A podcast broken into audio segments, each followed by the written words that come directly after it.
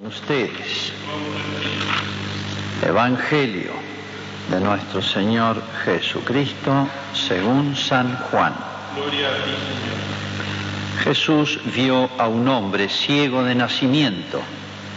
Escupió en la tierra, hizo barro con la saliva y lo puso sobre los ojos del ciego, diciéndole, ve a lavarte a la piscina de Siloé, que significa enviado. El ciego fue, se lavó y al regresar ya veía. Los vecinos y los que antes lo habían visto mendigar se preguntaban, ¿no es este el que se sentaba a pedir limosna? Unos opinaban, es el mismo. No, respondían otros, es uno que se le parece. Él decía, soy yo realmente. El que había sido ciego fue llevado ante los fariseos. Era sábado, cuando Jesús hizo barro y le abrió los ojos. Los fariseos, a su vez, le preguntaron cómo había llegado a ver. Él les respondió, me puso barro sobre los ojos, me lavé y veo. Algunos fariseos decían, ese hombre no viene de Dios porque no observa el sábado. Otros replicaban, ¿cómo un pecador puede hacer semejantes signos? Y se produjo una división entre ellos. Entonces dijeron nuevamente al ciego, ¿y tú qué dices del que te abrió los ojos? El hombre respondió, que es un profeta. Ellos le respondieron, ¿tú naciste lleno de pecado y quieres darnos lecciones? Y lo echaron. Jesús se enteró de que lo habían echado y al encontrarlo le preguntó, ¿crees en el Hijo del Hombre? Él respondió, ¿quién es Señor para que cree en él? Jesús le dijo, tú lo has visto, es el que te está hablando. Entonces él exclamó, creo Señor, y se postró ante él. Es palabra del Señor. Gloria a ti, Señor. Jesús. Bueno, qué tiempos, qué circunstancias nos está tocando vivir realmente sorpresivas, sorprendentes, inesperadas. Un hecho histórico. Muchos lo comparan a lo que ocurrió en, Europa y más allá de Europa, en Asia, este, el Extremo Oriente, todo en la Segunda Guerra Mundial. Se prevén que van a haber 60 millones de muertos en el mundo. Bueno, en la Segunda Guerra Mundial murieron 60 millones de personas. ¿Qué tiempo? Bueno, muchos se preguntan, ¿dónde está Dios si ocurren estas cosas? Bueno, uno podría responderle rápidamente, ¿dónde lo pusiste a Dios? ¿Dónde lo puso la patria?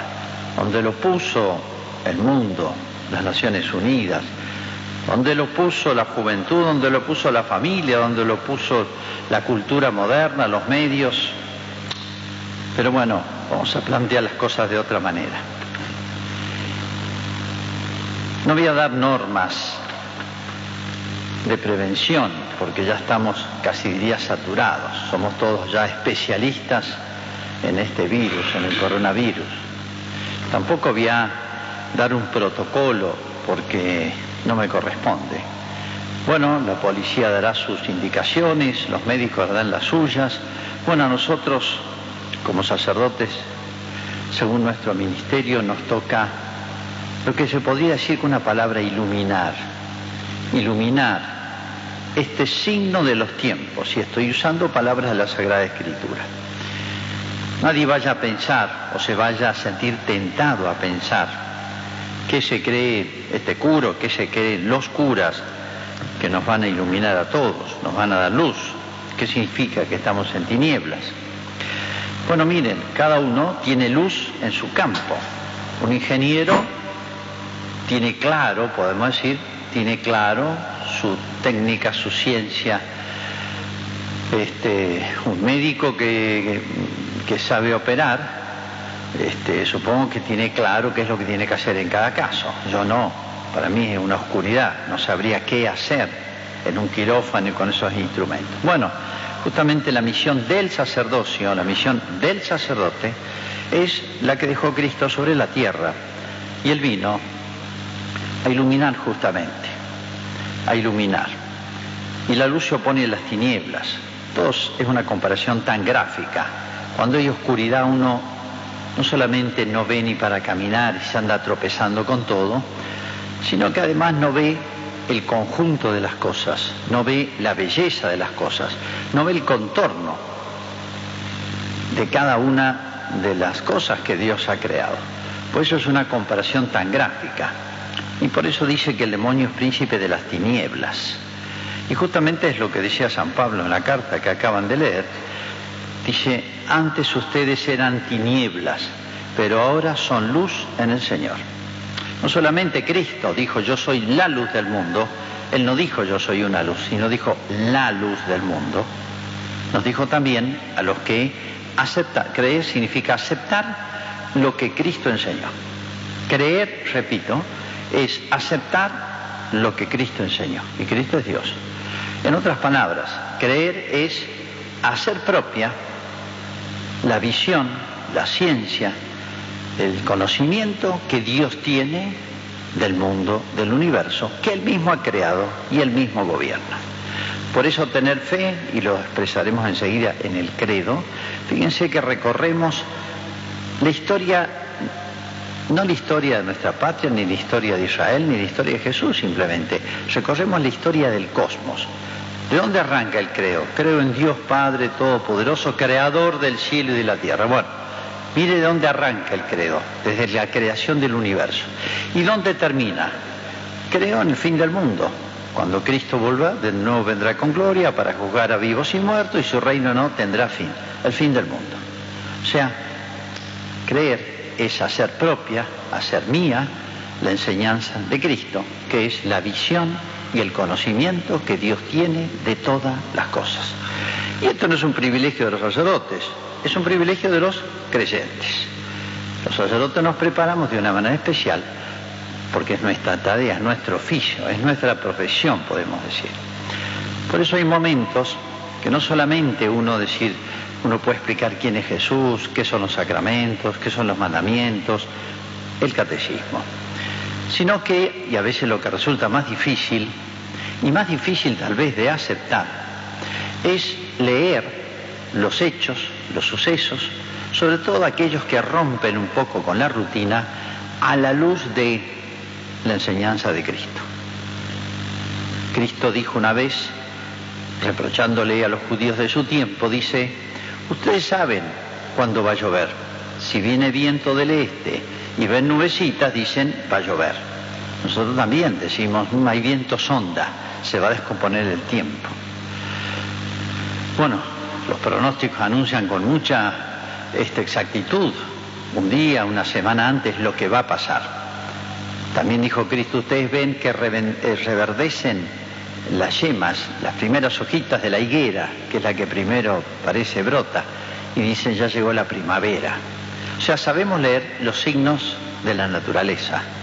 ¿eh? Y nosotros decimos va a pasar tal cosa, podemos prever ciertas cosas. Bueno, tienen que saber leer los signos de los tiempos. Bueno, en estos días en que estamos obligatoriamente recluidos, no diría presos, somos presos voluntarios, ¿eh? ni somos monjes que vivimos en clausura, pero de alguna manera nos ha, obligado la situación a recluirnos como si fuéramos monjes, ¿eh? que viven este, entre cuatro paredes voluntariamente. ¿no? Trataré de iluminar en base a la Sagrada Escritura, en base a la enseñanza de Cristo, esto no es ocurrencia mía, y unas pequeñas reflexiones que no pretenden agotar el tema, pero que creo que pueden ser importantes para este momento. Los medios nos, no digo que nos saturan, depende de cuánto estemos frente a ellos, pero cuanto canal de televisión o sintonía radial este, activemos, estamos todos sobre el mismo tema, sobre el mismo tema, y siempre dando estadísticas, dando noticias, eh, dando este, normas de prevención, este, recordando los protocolos, etcétera. Y uno puede llegar, mira, esto recién empieza, esto puede llegar a medio a saturarse y hacerle daño incluso. Por eso quisiera presentar las cosas de una manera más, si se quiere, más alta, desde el punto de vista de la fe. Y vamos a resumirlo en estos puntos. En primer lugar, es tiempo, es momento, es ocasión. Lo que estamos viviendo nos va a facilitar ¿eh? que Dios es el Señor del universo. El Señor es la tierra, dice un salmo, poéticamente, bellísimamente, una verdad muy profunda. El Señor es la tierra y cuanto la llena, el orbe y todos sus habitantes. Simple, la frase comprensiva, comprensible. Fíjense, pensamos poco, hemos olvidado, hemos estudiado las leyes de la naturaleza, del cosmos, este, como nunca. Y eso no contradice el gran hecho de que es, en última instancia es Dios quien no solo ha creado el cosmos, sino es el que explica por qué hay un orden en el cosmos, un orden maravilloso en la creación. Y sigue manteniendo este orden, llama el gobierno o providencia divina. Todo está controlado por Dios, desde lo macro, cósmico, hasta lo microcósmico, de lo más grande a lo más pequeño. Una verdad gigantesca y yo diría muy olvidada hoy. No es que a veces la neguemos, algunos sí. Escuchaba por radio tantas cosas, pero a una persona inteligente de una radio, de una emisora muy escuchada en todo el país, que decía, en la antigüedad han habido muchas pestes en la historia de la humanidad, infinidad de veces, en la Argentina incluso. Y ha muerto, miren, la más famosa, la peste negra, murió un tercio de Europa. Imagínense lo que es eso, saquen las cifras de millones. Y dice que en la antigüedad rezaban y, creían, atribuían esto a Dios, pero ahora que la ciencia ha avanzado sabemos que es un virus, etcétera, y cómo se combate. Por más que estudiemos y nos demos cuenta y, y estudiemos exactamente y conozcamos la naturaleza de este virus, encima del virus, encima de todo lo que está pasando, está Dios. Primera gran verdad, Dios sigue siendo Señor del universo. Dejemos a Dios ser Dios. Dejemos a Dios ser Dios. A veces hablan los gobernantes de la gobernabilidad. ¿eh? No me dejan gobernar. Me ponen palos en la rueda, no me dejan. Bueno, Dios podría hacernos ese reproche hoy a los hombres del mundo. Queremos organizar el mundo sin contar con el principal, que es Dios, quien ha creado todo y gobierna el universo y lo seguirá siendo hasta el fin del mundo. Segunda gran verdad, gran tema. Dios quiere el bien y tolera el mal. Dios quiere el bien y tolera el mal. Cuando pasa algo malo, la gente a veces, algunos, medio con una actitud de rebeldía o así, llevado por su impulso, dice, ¿dónde está Dios cuando ocurre algo malo? Y cuando ocurre algo bueno se le ocurre decir qué bueno es Dios. He visto a Dios, cómo Dios maneja las cosas. ¿En qué quedamos? Pasan cosas buenas y malas simultáneamente en el mundo. Entonces Dios está y no está. No, Dios está siempre. Y acá hay un gran tema que ha preocupado y obsesionado a la humanidad siempre, y es el tema del mal. El mal físico la enfermedad y la muerte, que son los dos dramas de la humanidad, podemos decir, los dos más grandes dramas de la humanidad es el dolor y la muerte. ¿Qué hacer con ellos? Pero bueno, Dios tiene la respuesta también. Podemos decir esto, Dios quiere el bien. Todo lo bueno que ocurre sobre la tierra lo quiere Dios. Y lo malo, físico o moral, cuando digo moral me refiero al pecado, las acciones malas, las acciones de los malos ¿Las quiere Dios? No, no podría quererlas, las tolera, porque del mal Dios es tan grande que es capaz de sacar bien. Por ahí se dice, tema que no me meto, ni opino, pero lo he escuchado y no me extrañaría, que este virus ha sido fabricado en laboratorio, que solo no se hace. Y se habla también de que la guerra futura va a ser una guerra bacteriológica. Es terrible pensar en esto, ya pensar en la fuerza de los armamentos por la energía nuclear, etcétera, que comenzó con la famosa bomba de Hiroshima y Nagasaki probada en la Segunda Guerra Mundial, eso está, no digo centuplicado, sino llevado a cifras astronómicas en su capacidad destructiva. No quiero pensar eso, que esto haya sido fabricado en un laboratorio para tener un arma nueva, un arma química, un arma biológica. Sería atroz. No es tema mío, ni tengo datos para responder, pero sí me animo a decir que Dios está por encima de todos los laboratorios, todas las intenciones de las grandes potencias mundiales que se disputan la hegemonía en el mundo. Y Dios sigue siendo Dios. Y Dios quiere el bien y tolera el mal. Y repito, tolera el mal porque Dios es tan grande, es tan poderoso, que puede usar, miren, hasta el mismo demonio lo usó Dios para sacar cosas buenas de su propia vida. Lo demostró con su muerte. Por más que dijo Jesús en la pasión, que meditaremos pronto, esta es vuestra hora y el poder de las tinieblas, sin embargo, se puede decir el demonio, el más malo entre los malos, mordió el anzuelo, Dios le hizo morder el anzuelo, y de ese mal, que fue la tremenda traición a Cristo, la tremenda injusticia de ser condenado en tres juicios, sacó algo enormemente grande, que es nuestra redención. O sea, se nos abrió la puerta de la eternidad, se nos abrió la puerta del cielo. ¿eh? Y el demonio fue derrotado. Donde él creía vencer, perdió. Y San Pablo dice esto, y es para pensarlo mucho. Todas las cosas concurren para bien de los que le aman. Lean el capítulo 8 de la carta a los romanos. Estoy seguro que ni la muerte, ni la vida, ni nada podrá apartarme del amor a Dios, dice. O sea, San Pablo dice, yo estoy expuesto a todo, hasta la espada, que me corten la cabeza. Y bueno, va a morir así. Pero nadie me podrá quitar algo, el amor a Dios. Todas las cosas, dice San Pablo, concurren para bien de quién? De los que aman a Dios. Pues eso lo importante en este momento, para sacar bien de este mal, que nadie duda que es un mal que está tolerando Dios y sabe lo que pasa, profundicemos en el amor a Dios. Y sacaremos, incluso ahora no podemos preverlo, cuánto y cómo y qué, mucho bien. Todas las cosas concurren para bien de los que aman a Dios.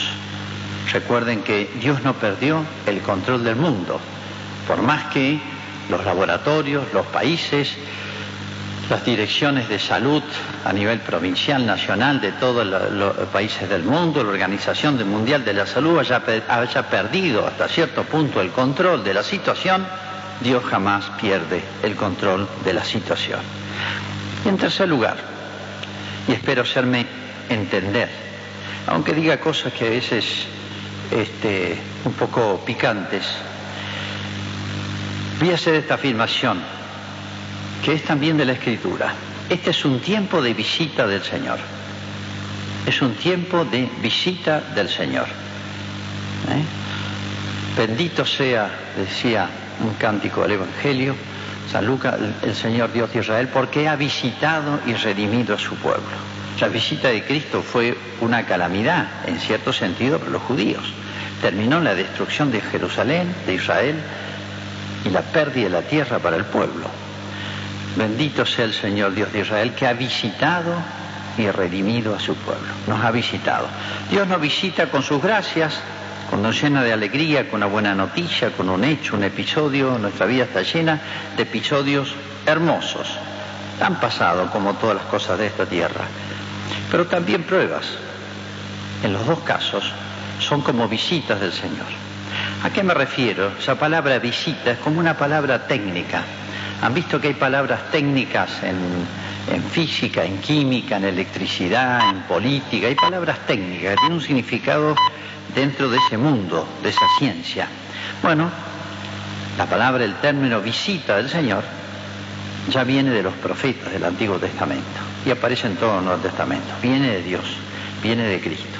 Visita significa como un momento en que Dios está operando, está presente de una manera especial, aunque parezca una cosa extraña, en esta calamidad, detrás de esta tragedia, que no sabemos cómo sigue y cómo termina, hay una presencia especial de Dios. Hay una acción especial de Dios. Y voy a enunciar estos cinco puntitos rápidamente porque son conocidos por todos, pero de reflexiones de qué cosas buenas podemos sacar de esta visita del Señor. En primer lugar, de lo que más ha hablado, creo, es una oportunidad para que los hombres mostremos nuestra solidaridad.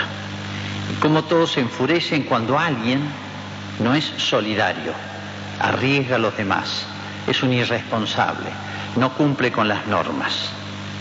Fíjense que de golpe la humanidad se ha comunicado. Escuchaba a nuestros especialistas decir, estamos en comunicación con los grandes centros de China, de Alemania, de Italia, de Francia, Estados Unidos, especializados en estos temas. Estamos en comunicación directa y nos vamos pasando información y nos vamos pasando todas las prácticas que ellos les han resultado. Intercambiamos información. O sea, es como si la humanidad de golpe se acabaron los problemas, las rencillas, estamos todos unidos. Eso es lo que quiere Dios. Eso es lo que quiso siempre Dios. La humanidad es una sola. Creó una sola, arrancó de una pareja humana, con una familia, para que seamos todos una gran familia. Pero fíjense, nosotros, no hace falta que lo detalle demasiado, pero ¿qué es lo que hemos sembrado? Discordias. Desde que yo nací y desde que uno tiene noción, aún estudiando la historia, hemos vivido en conflictos, hegemonías de naciones, naciones que querían dominar el mundo, o centros de poder que la Primera Guerra Mundial, lo se explica por eso, la Segunda Guerra Mundial por eso, la Guerra Fría por eso, ya conocida por nosotros, los grandes bloques, la Unión Soviética, los anglosajones, Estados Unidos, la guerra sigue, hay guerra económica, los del petróleo, los de no sé cuánto, guerras de naciones, hegemonías políticas, militares y económicas. ¿Quién maneja el mundo? ¿Quién se hace dueño del mundo? Guerras incluso entre razas, ¿eh? guerras raciales en muchos lugares del mundo, no solamente en África, en Europa, en Asia, y bueno, acá no han oído hablar tanto de los conflictos, agudizando los conflictos de los pueblos originarios con los que han venido después, sea hispano-criollos, sean inmigrantes, etcétera, y estamos con ese tema. ¿Qué buscamos con eso?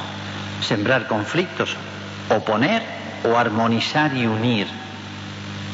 Y no les digo nada de la guerra de los sexos, lo que estamos viviendo desde hace unos años. La mujer contra el varón, el varón contra la mujer. La guerra de los sexos.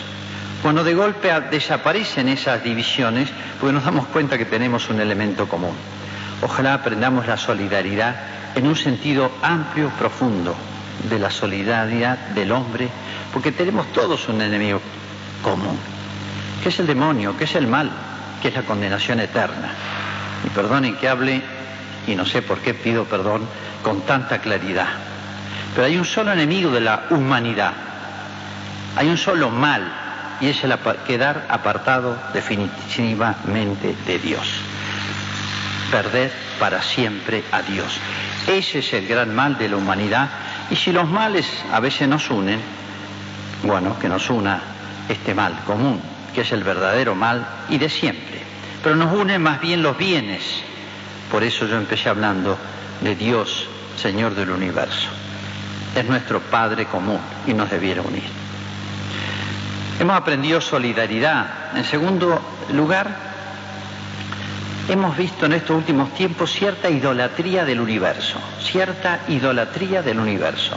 No se habla de Dios, pero se habla mucho de cuidar la naturaleza, cuidar acá los murciélagos, cuidar las palomitas, cuidar las focas, cuidar las ballenas, está bien, está bien, es la casa común, como dice el Papa, pero no transformemos esto en una especie de paraíso. No pensemos que eh, hay como una especie de divinización del universo, que es como una divinidad el universo. No, Dios es el único Señor. El universo es creado por Dios. Y no olvidemos una cosa, que daría para muchas explicaciones. La enuncio nomás. Si ustedes leen el Génesis, después que el hombre pecó, después que Adán y Eva se rebelan contra Dios por la tentación del demonio, ¿qué le dice Dios a Adán y Eva? Muchas cosas, con dolor tendrás tus hijos, etcétera, pero dice, la tierra ganarás el pan con el sudor de tu frente. O sea, el trabajo, el esfuerzo, el sacrificio para vivir. Y le dice esta frase, la tierra te dará espinas y abrojos. El hombre, por su pecado, ha trastocado, trastornado, envilecido el universo, el cosmos. Entonces hay que tener cuidado con eso, porque la naturaleza también está como revelada.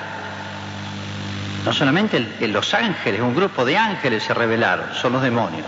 También la tierra, el cosmos se reveló a su modo. Estos virus tan pequeños, tan inasibles, tan difíciles de percibir y tan dañinos, que nos estén como una guerra mundial. ¿Contra quién? Contra el virus.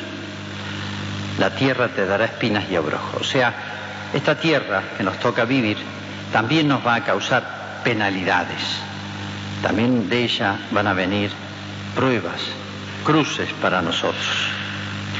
Tercer lugar, hoy se habla mucho de demasiado. Y esto, lo malo está en el demasiado y en el exclusivamente, de como que la tierra es el paraíso terrestre. Vamos a hacer esto, calidad de vida, y desde que desaparece la calidad de vida ya se legitima la muerte, la eutanasia. Lo que importa es la calidad. Se ha difundido demasiado, sobre todo en costumbres, aunque nadie lo enuncie, como que este, hay que ser feliz en esta tierra, hay que hacerlo, y hay que esperarlo todo de la felicidad terrestre. Y ahí está el error. No, esto pasa. La vida de todos, del más rico, el más pobre, el más famoso y el más ignorado, el que tiene larga vida y salud y el que tiene corta vida, está llena de gozos y dolores. Y esto pasa, pasa todo, lo bueno y lo malo. El verdadero paraíso es el que viene después. Aquí estamos de paso.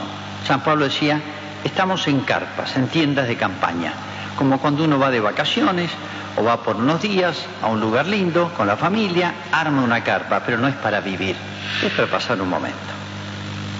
El paraíso verdadero es el que Jesús le dijo al buen ladrón, para quien se acababa todo, hoy estarás conmigo en el paraíso. Y los dos morían. Cuarta reflexión para que pensemos el mundo que estamos viviendo. Yo usaría una palabra que tampoco nos gusta, pero hay que decir la verdad, libertinaje, concepto absoluto de la libertad.